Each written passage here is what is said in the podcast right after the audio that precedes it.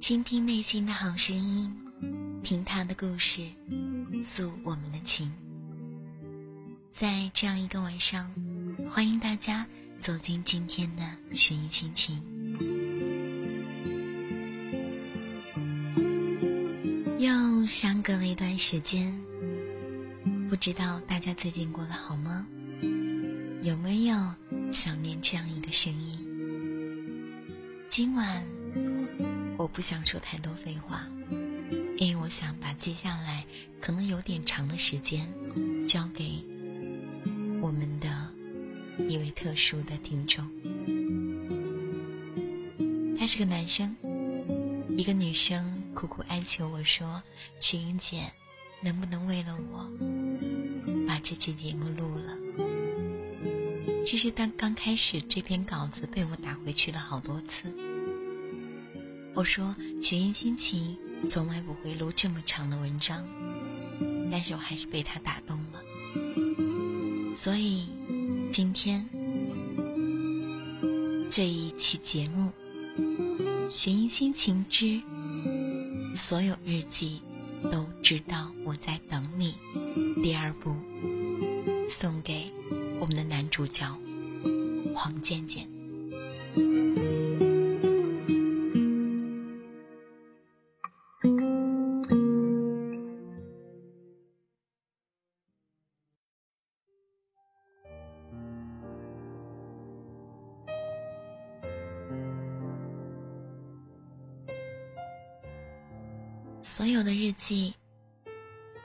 知道我在等你。二，二零一二年八月二十三号，今天是七夕。去年的七夕是八月六号，那时候我们还是我们。如今，却也明白了，你是你，我是我，我们不再是我们了。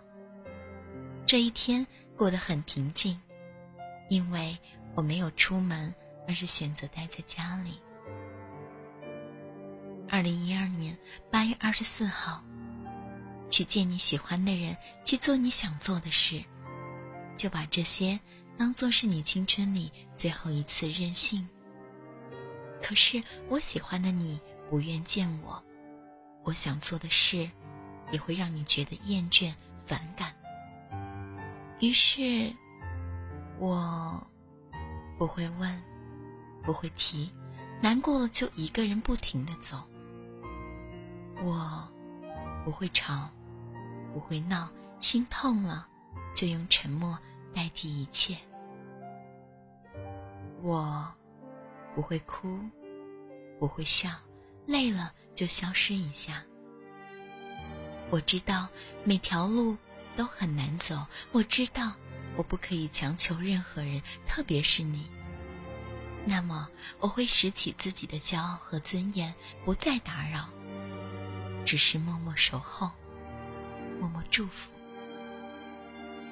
二零一二年八月二十六号，今天我去了以前跟你说过的邻居家的爷爷奶奶家。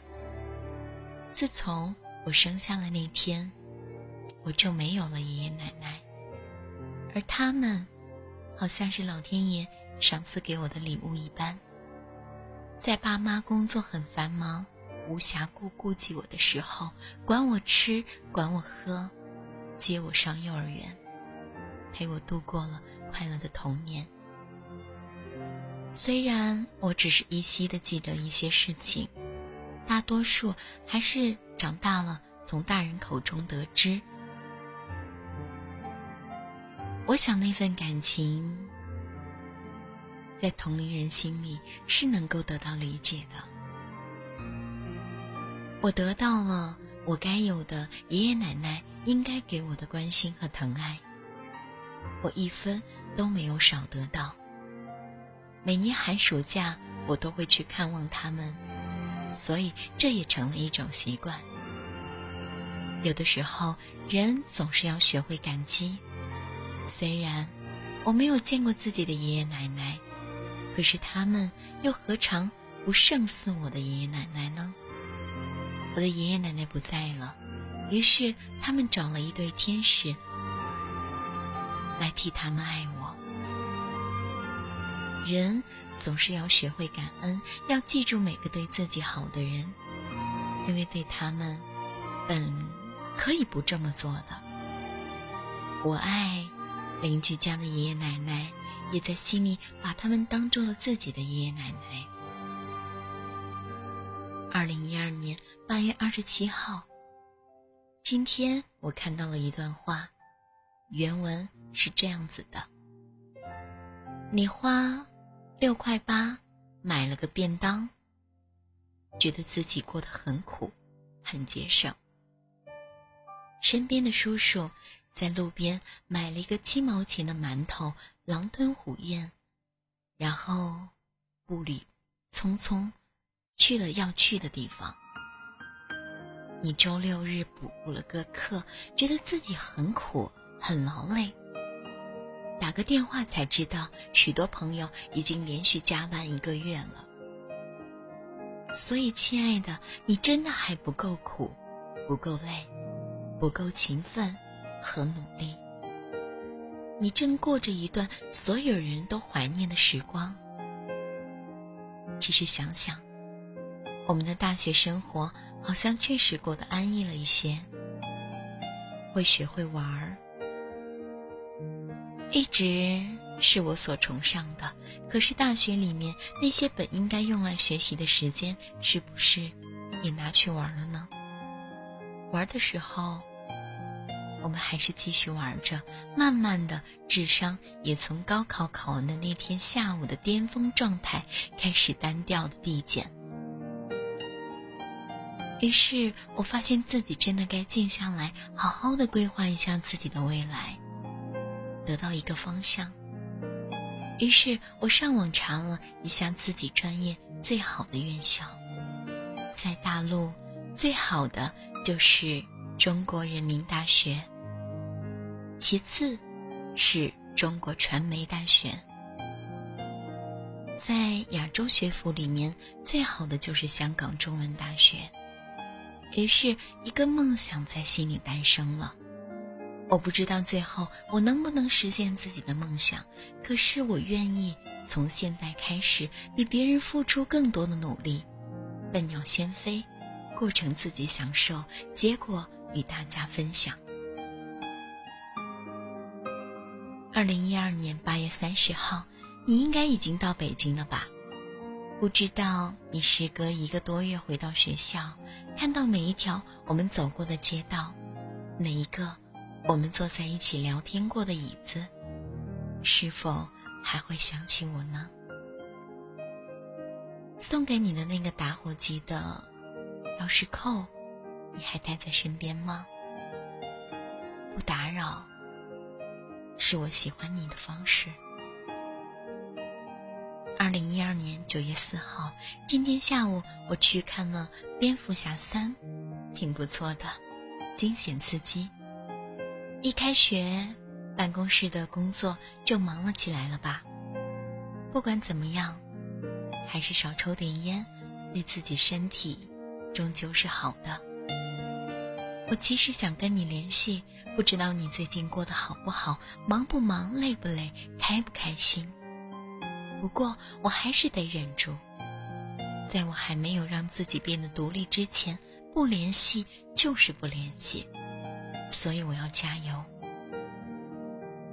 二零一二年九月九号，今天，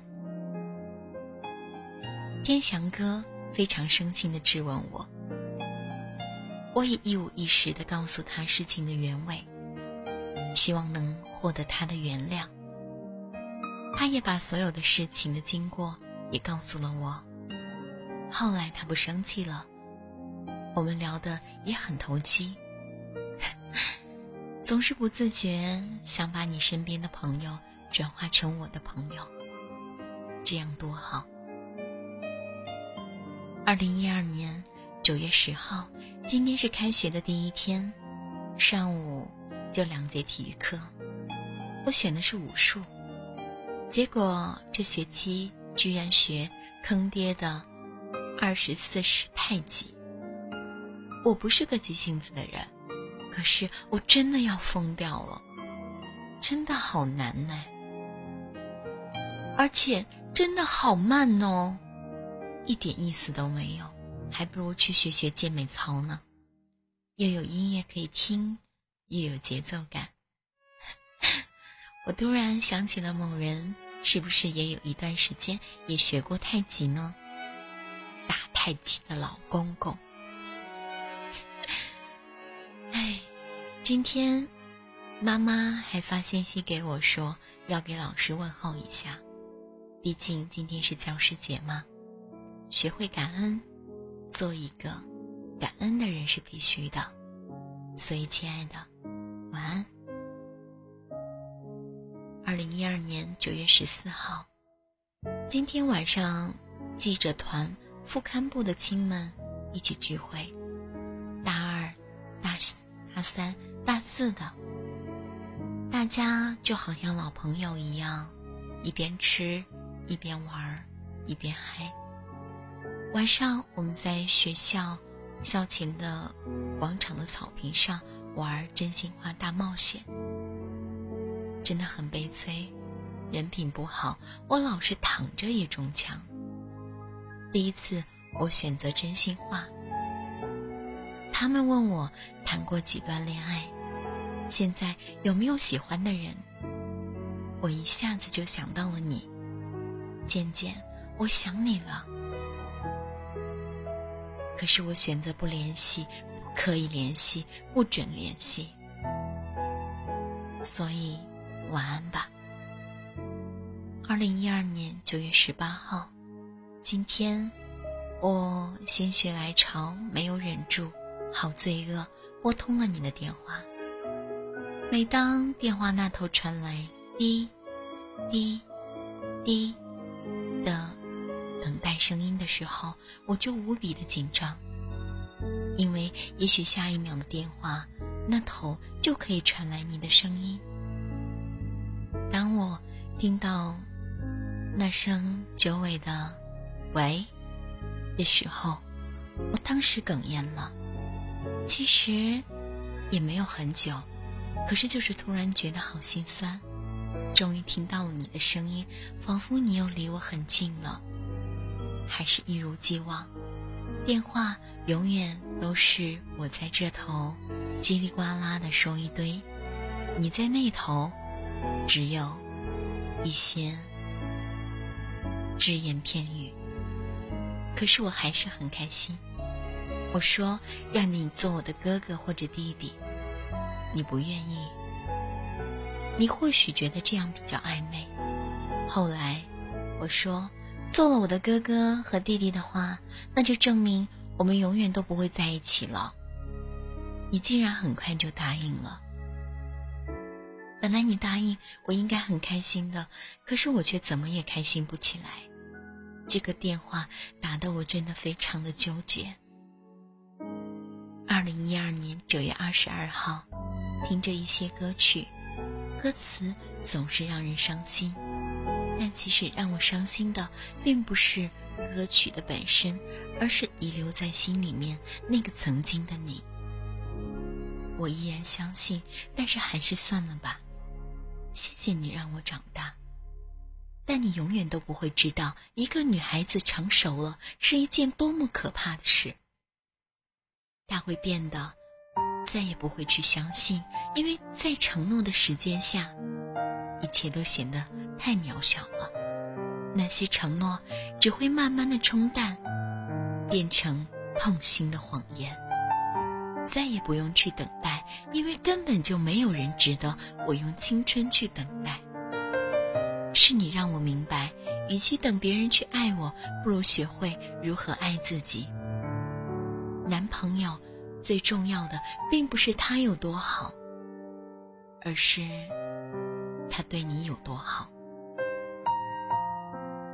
二零一二年九月二十七号，今天看到人人上面说，哎，都不知道吃了什么东西，肚子疼的睡不着。也不知道你是在什么时候发的这条状态。睡不着了吗？很疼吗？我多希望肚子疼的那个人是我，我多希望我可以陪在你身边，直到你入睡。我多希望。所有的这些都是希望。我记得暑假在北京，我们睡在一起的那晚吗？其实那晚我就知道，你是真的不再喜欢我了。我们也再也回不去了。一年前的暑假，我们第一次睡在一张床上，带着些许期期待，带着些许忐忐忑。那晚。你是一直把胳膊枕在我的头下，抱着我睡的。从你的眼里，我看到的满满的都是对我的喜爱和疼惜。然而，在北京的那晚，我们亲亲热完后，你就一个人侧向一边，倒头睡去。女孩子最怕的就是男孩子。亲热完后，倒头大睡。第二天一早，你就走了。我多么不舍！即使是赶着上班，我也总觉得你一分钟也不想留在我身边。你走后，我也醒了。我在床上辗转反侧，再也没有睡着。可是后来晚上。我们在一起吃饭的时候，我却骗你说我睡到了十十点多，我才起来把房退了。在你面前，我总是装得很坚强。对了，今天我拿到了一等奖学金呢，有一千块钱。晚上我要请我们宿舍的妹子一起出去玩了。二零一二年九月二十八号，今天心情不错。被学生会推选推选为校级优秀学生干部，又被班上的同学推选为校级优秀学生。其实这也不能证明什么，离我预想的优秀还差得很远很远。但是这起码证明，我离那很远很远的优秀又更近了一步。加油，张诗雨！我在等待那么一天，当我足够优秀、足够勇敢，我能坚定的从你面前走过，且带着一份从容，那将会是你从没见过的我。二零一二年九月二十九号，那天我听了朋友讲了一个故事，他的朋友。一对曾经相恋八年的恋人，最后选择分手，无疾而终。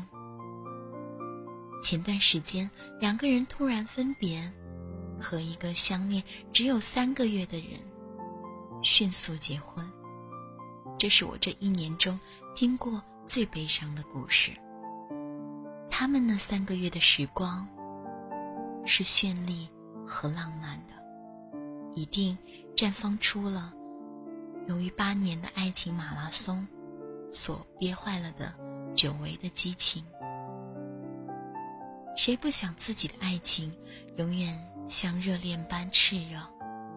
可时间偏偏悄悄带走所有的激情，抚平伤痕的同时，也平淡了你曾经最美好的流年。人这一辈子会遇见两个人。一个惊艳了时光，一个温柔了岁月。我曾看过很多人转发这句话，这些人里面也许会有很多人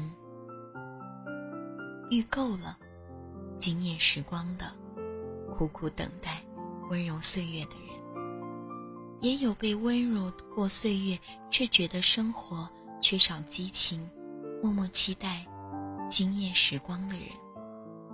总之，吃过熊掌的人会期待鱼的出现，吃腻了鱼的人也会羡慕有熊掌的人。吃不到的糖永远是甜的，你会偷偷的怀念那个惊艳了你时光的那个人。正如有一天你会厌烦那个温柔了岁月的人。短暂的爱情，美好的情人，让人心动的艳遇，偶尔浪漫的邂逅。生命中太多角色都可归入惊艳了时光的人。他们会给你一段充满激情、疯狂洒脱，好似只存在于电影里的那种刺激与浪漫。只不过，无论那时的他们让你多么的痴迷，多么的浪漫，爱你爱得如何的轰轰烈烈、奋不顾身，最后都只会在你生命里。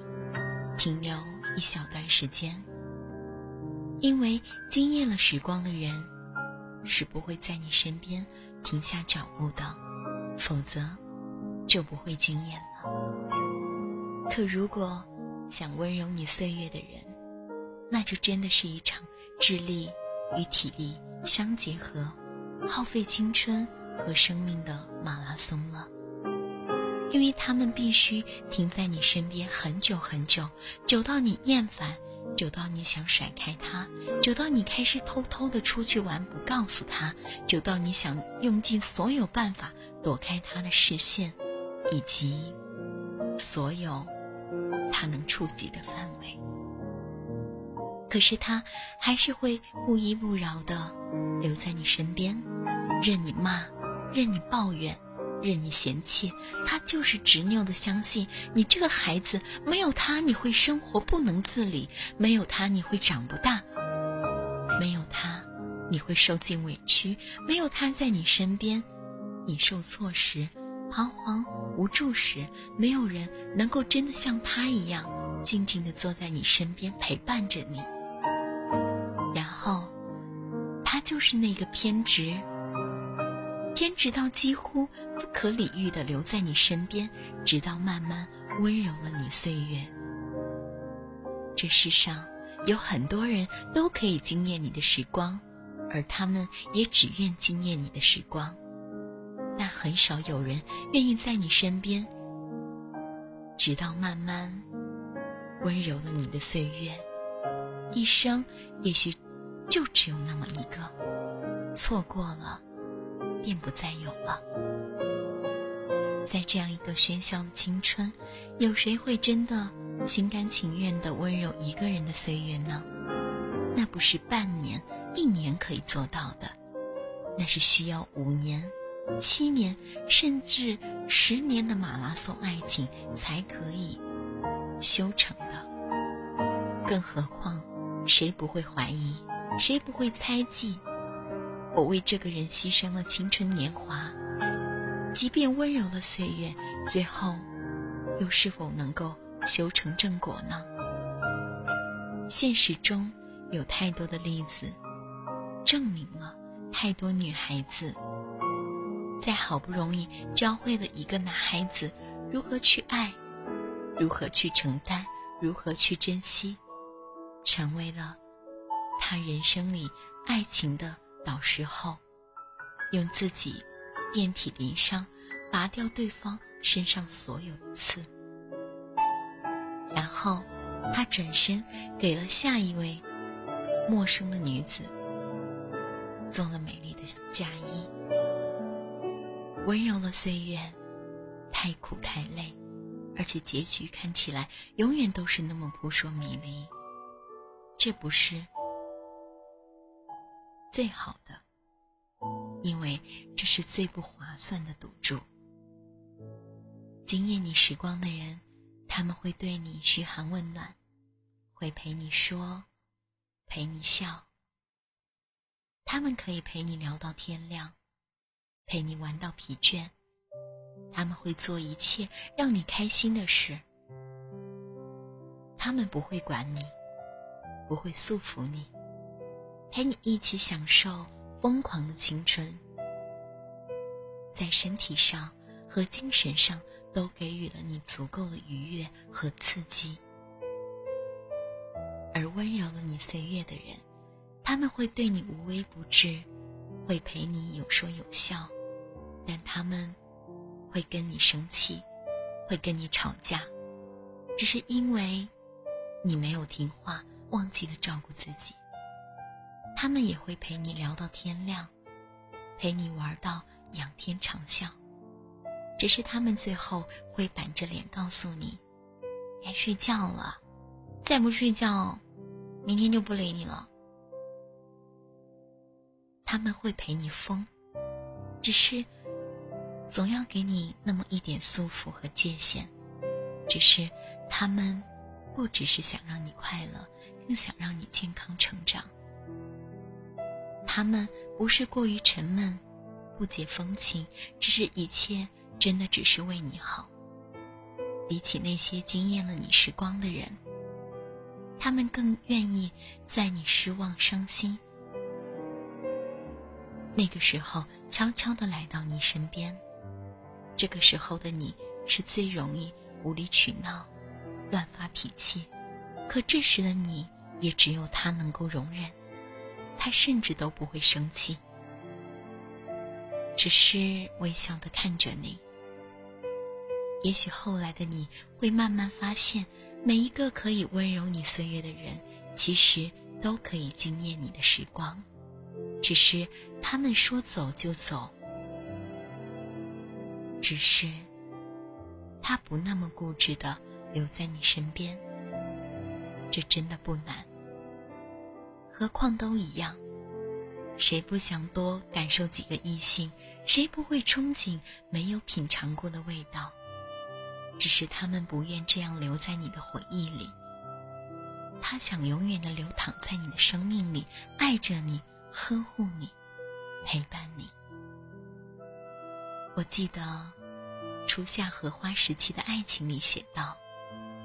爱情最伤人的一句话便是：“亲爱的，人都是会变的。”最怕的不过五月之痛，七年之痒。是的，惊艳了时光，一定会变；可温柔的岁月，却永远不曾变过。惊艳了时光的人，终要离开你，不会离开你的。只有那个默默温柔了岁月的他。如果有一天，守护在你身边的人偏偏就不会变，那你真的幸福的让很多人都羡慕了。可是我怕你不珍惜，最后反而对着那个从来都不会变的人说了句：“亲爱的，人都是会变的。”有的人还没来得及留下任何记忆就已经离开，有的人虽然离开了，却留下了永远的记忆。有时你愿陪他永远，他却只能陪你一程；有时你只能陪他一程，他却愿陪你永远。任岁月平淡的流年，任时光。抹去了激情，那个人还是静静地坐在你的身旁，直到温柔了你的岁月。不管你曾经受过什么样的伤害，有多深，他的出现，他的守候，都让你原谅了之前生活对你所有的刁难。感谢那些曾在你生命中驻停过一段日子、惊艳了时光的人。但一定要珍惜那个愿意苦苦等待、傻傻相依，直到温柔了你岁月的他。那才是你生命里真正的无可替代。精明一瞥的是生命的美美妙。细水长流、相濡以沫是淡淡的幸福。你究竟会选哪一个呢？也许有一天，我们终会明白，一世桃花换来一生相守，用一生经验换一世温柔。爱一个人，就要陪他看细水长流。其实我想说的很简单，愿你珍惜，愿你我终会明白，早些明白。十八岁那年，我来到了宜都复读，你转到我们班，我认识了你。十九岁那年，我们高考毕业，离别时我要了你的电话号码，开始鼓起勇气跟你表白。我们在一起了。二十岁那年，虽然我们已经分手，可我一直在你身边。不知道以二开头的日子，我还能陪伴在你身边几年？可可我愿意去做那个温柔了你岁月的女孩。有些事情，不是看到了希望才去坚持，而是坚持了，才会看到希望。二零一二年十月一号，今天早起，我坐轻轨到了重庆大礼堂，重庆晨报高校大学，静静的随您体验之旅开始了。一路上大家介绍的自己，有来自西南大学的、重师的、重游的、重交的。川外的，当然最多的就是我们工商的了。我们也开始了《中国好声音》，每一排都必须出来一个人唱歌。我这么多年不变的娃娃音，竟然博得了一片掌声，让我小小得意一下吧。在去四川遂宁的大巴上，我的家属。也就是我的室友，在车上一直晕车，一直吐。照顾他的时候，我就突然想到了你。记得那个时候，我们刚在一起不久，有一次你也是晕车，当时你没有回复我的短信。后来你到了嘎嘎家之后，给我打电话，我吓着了，躲到了卧室去接你的电话。那头，你告诉我你晕车，好难受，还吐了。那时候我完全不知所措，我安慰你说不舒服就早点休息吧，睡一觉就好了。我从小到大就没有晕过车和呕吐过，所以我真的没没办法对你描述起难受的那种感同身受的效果。因而，连安慰的话也变得很苍白。可是那时候，你告诉我说：“不要睡觉，我有老婆就好了。”这是一句你对我说过的情话，一句只要我想起来就会觉得幸福，忍不住想要流泪的情话。我以为我会陪伴你很久，我以为我们会在一起很久很久。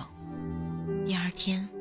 我去网上查了好多好多防止晕车的方法，我花时间一条一条的记下来，可是后来我再也没有可以用得到它的地方。有人说，世上最痛苦的是平行线，因为它们永远不会交集。但我觉得最痛苦的两条线应该是相交线。曾经，明明相交过，可之后，却离得越来越远。十一点多，我们到达遂宁，第一站是广德寺，里面有好多和尚，好多观音，好多菩萨，好多许愿墙。我许了三个愿望，很虔诚的。还记得吗？高考完后有一次。我外婆带我去宜昌的教堂祷告，你当时问我在干嘛，我说在教堂，结果还被你看成在教室。我说我外婆信基督教，你说信教啊？我还信佛教呢。空即是色，色即是空。不知道这些小细节你还记得吗？那时候我去教堂的祷告的时候，也许了愿望。其实有一个，就是你会喜欢上我。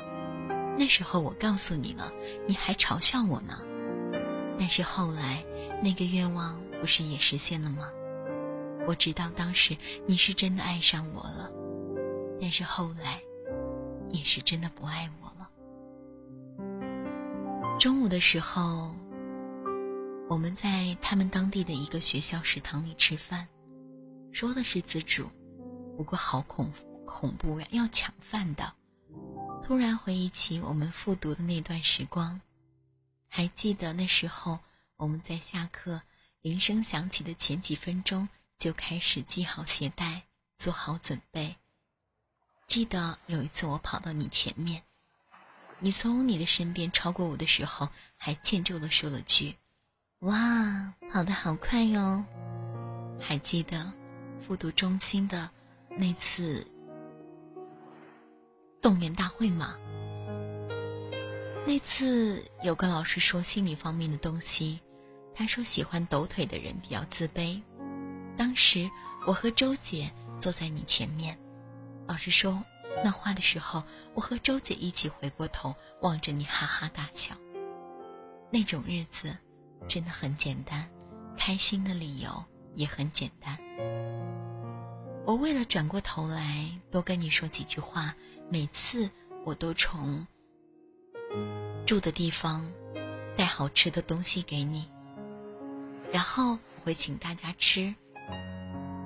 其实我最懒了，可是你坐在我后面的那段时间，我为了给你打水，就普度众生的给大家打水。还记得吗？还有一次我去一都外国语模拟考试。你的语文作文只考了三十八分，其实那次月考我也考得好差。可是那时候的我，因为你的悲伤而悲伤，因为你的难过而难过，大家都在拿你的作文分数开玩笑，但是我从你的眼里看出了悲伤，看出了难过。我知道，你那段时间很苦恼。你一直默默努力着，可是成绩却一直不不见有任何起色。那段时间晚上放学，你总是要留下来做好多题。那时候你中午再也不会按时睡觉，偶尔我困得不行了，就想先睡一会儿，要你踢我凳子喊我起来。你还记得吗？你感冒了。我从我住的地方给你带来云南白药板蓝根，那一盒板蓝根是我从家里带到重庆来的，剩下的再也没有人喝过，里面少了两袋，正好是那时候我给你的两袋，还记得吗？我请你吃的那个小蛋糕，我和周姐。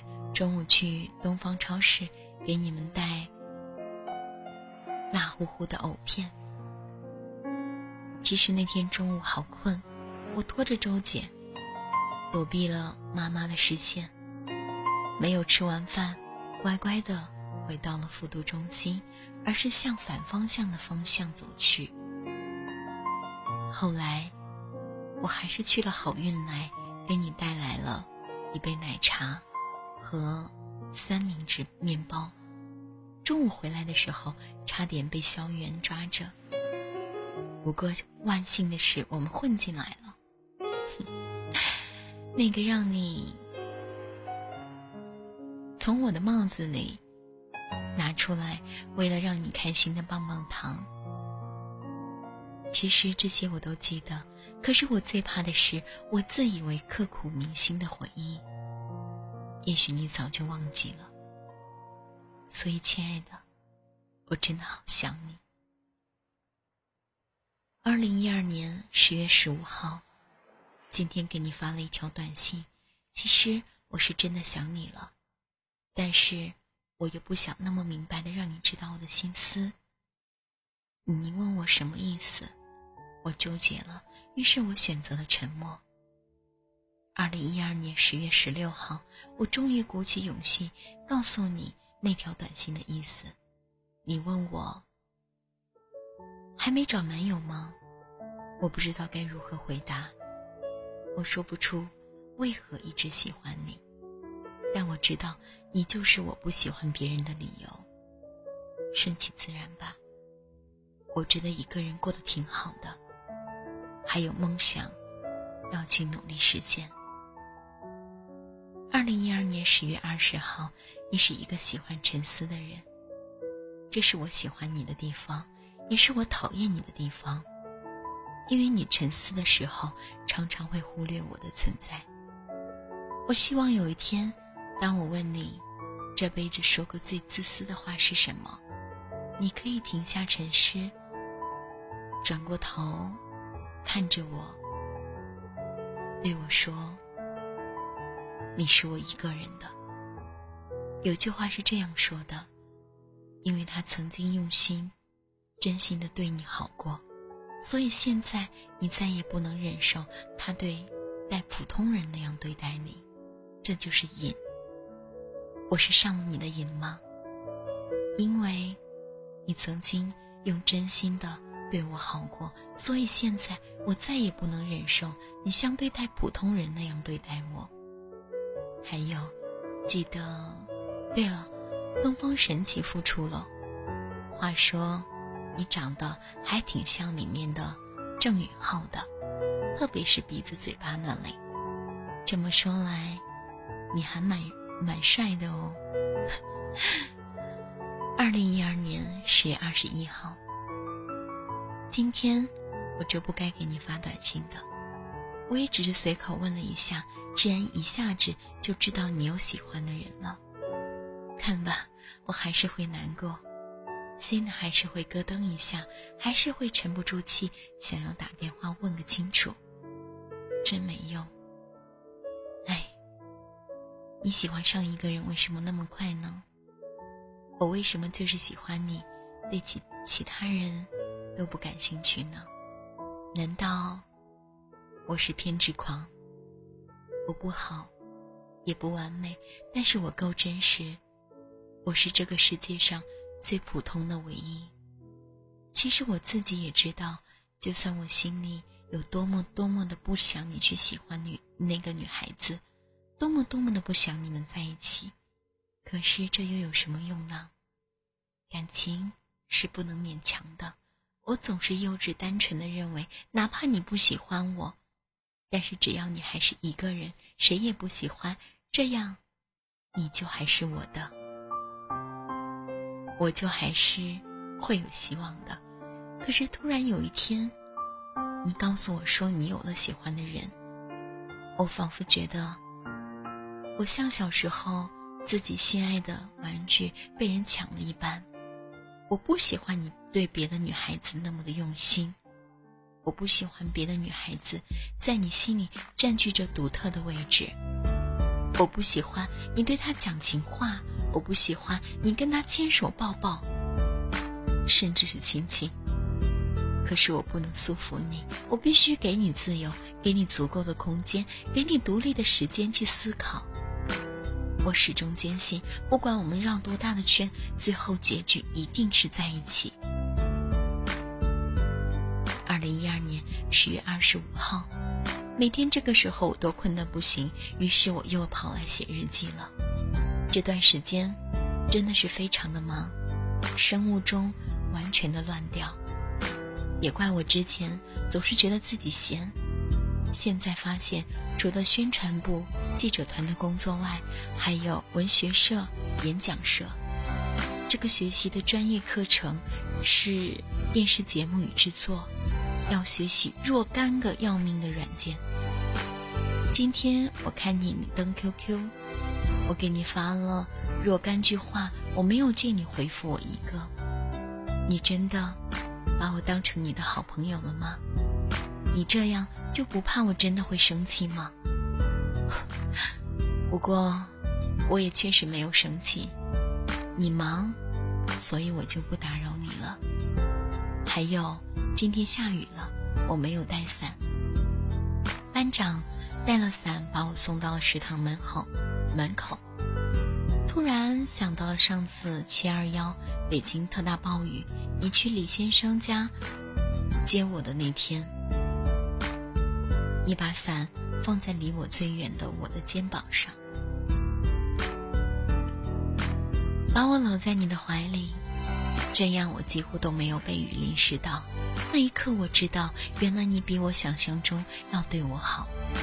晚上的时候，突然发现你把我的那个虚假的人人删掉了，我心凉了一下。我快坚持不下去了，渐渐。我安抚过那么多人，轮到自己的时候就乱了分寸，失了阵脚。你就这么不喜欢我介入你的生活吗？其实也没有介入，我只是默默的关注而已。我告诉自己不要冲动，要冷静。我开始站在你的角度思考，你是一个爱自由、讨厌束缚的人。也许我这样的举动会让你觉得没法呼吸，不尊重你。可是当我发短信问你是不是不喜欢我介入时，虽然我心里早已经知道答案，可是总是要亲口听到你说“不喜欢”三个字。我告诉自己，我要用让你觉得舒服的方式表达我的爱意。于是我说：“哦，嗯，那我以后就不介入了吗？你还是喜欢那个女孩子吗？”出于好奇，我又没有忍住问了这个问题。你告诉我。我正在找东西呢，你真的好烦呢。第一次听你说很烦啊这样的话，也不知道是该高兴还是难过。高兴的是，你第一次在我面前直接的表露了你不爽的心理，应该可以算是你把我当成你的好朋友了吧。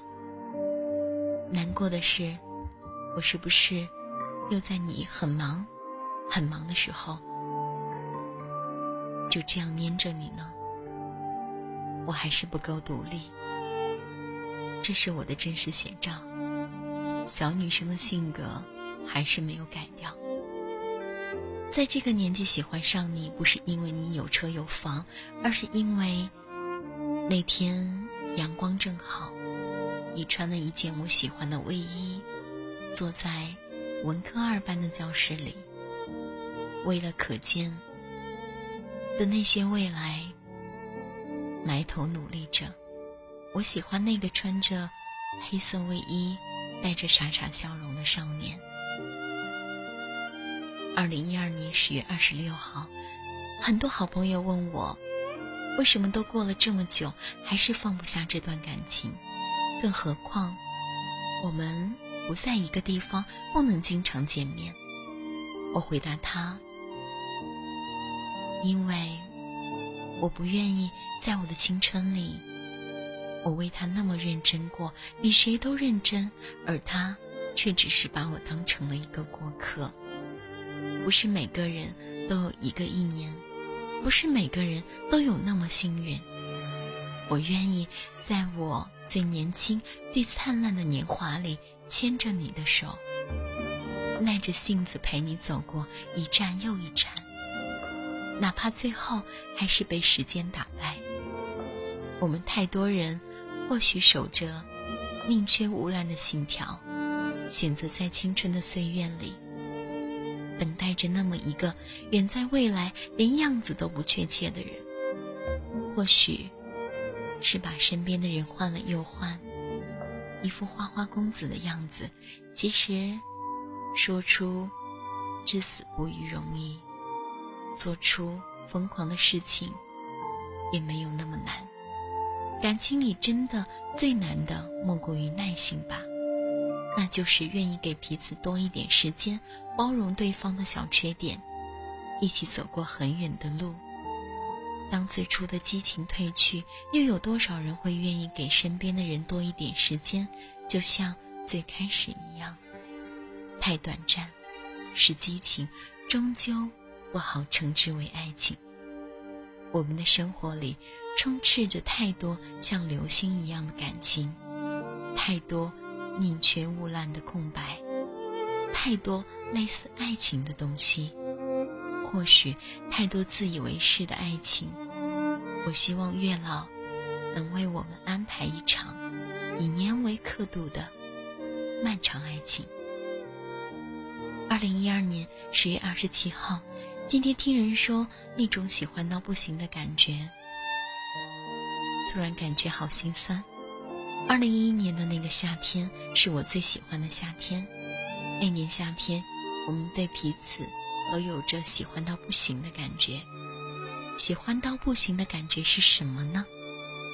就是为了你，不给自己留余地，不会让别人进入到自己的心里，有种冲动想要跟你在一起，甚至一生一世。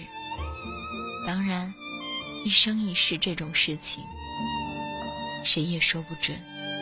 至少那一刻。是认真的，没有一点欺骗。我一点也不愿意承认，自己是一个多愁善感的人。而且从去年九月分手到如今，已经过去一年多了。你早已经开始了自己的生活，在自己的圈子里快乐的生活着。看着你换了眼镜，看着你穿着我从未见过的衣服，看着你的普通话。说的越来越好，突然觉得心里凉凉的。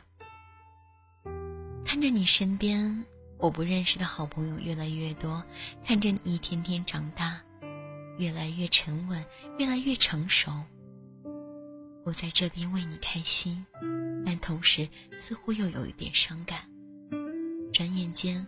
不得不惊呼自己的执着与强悍。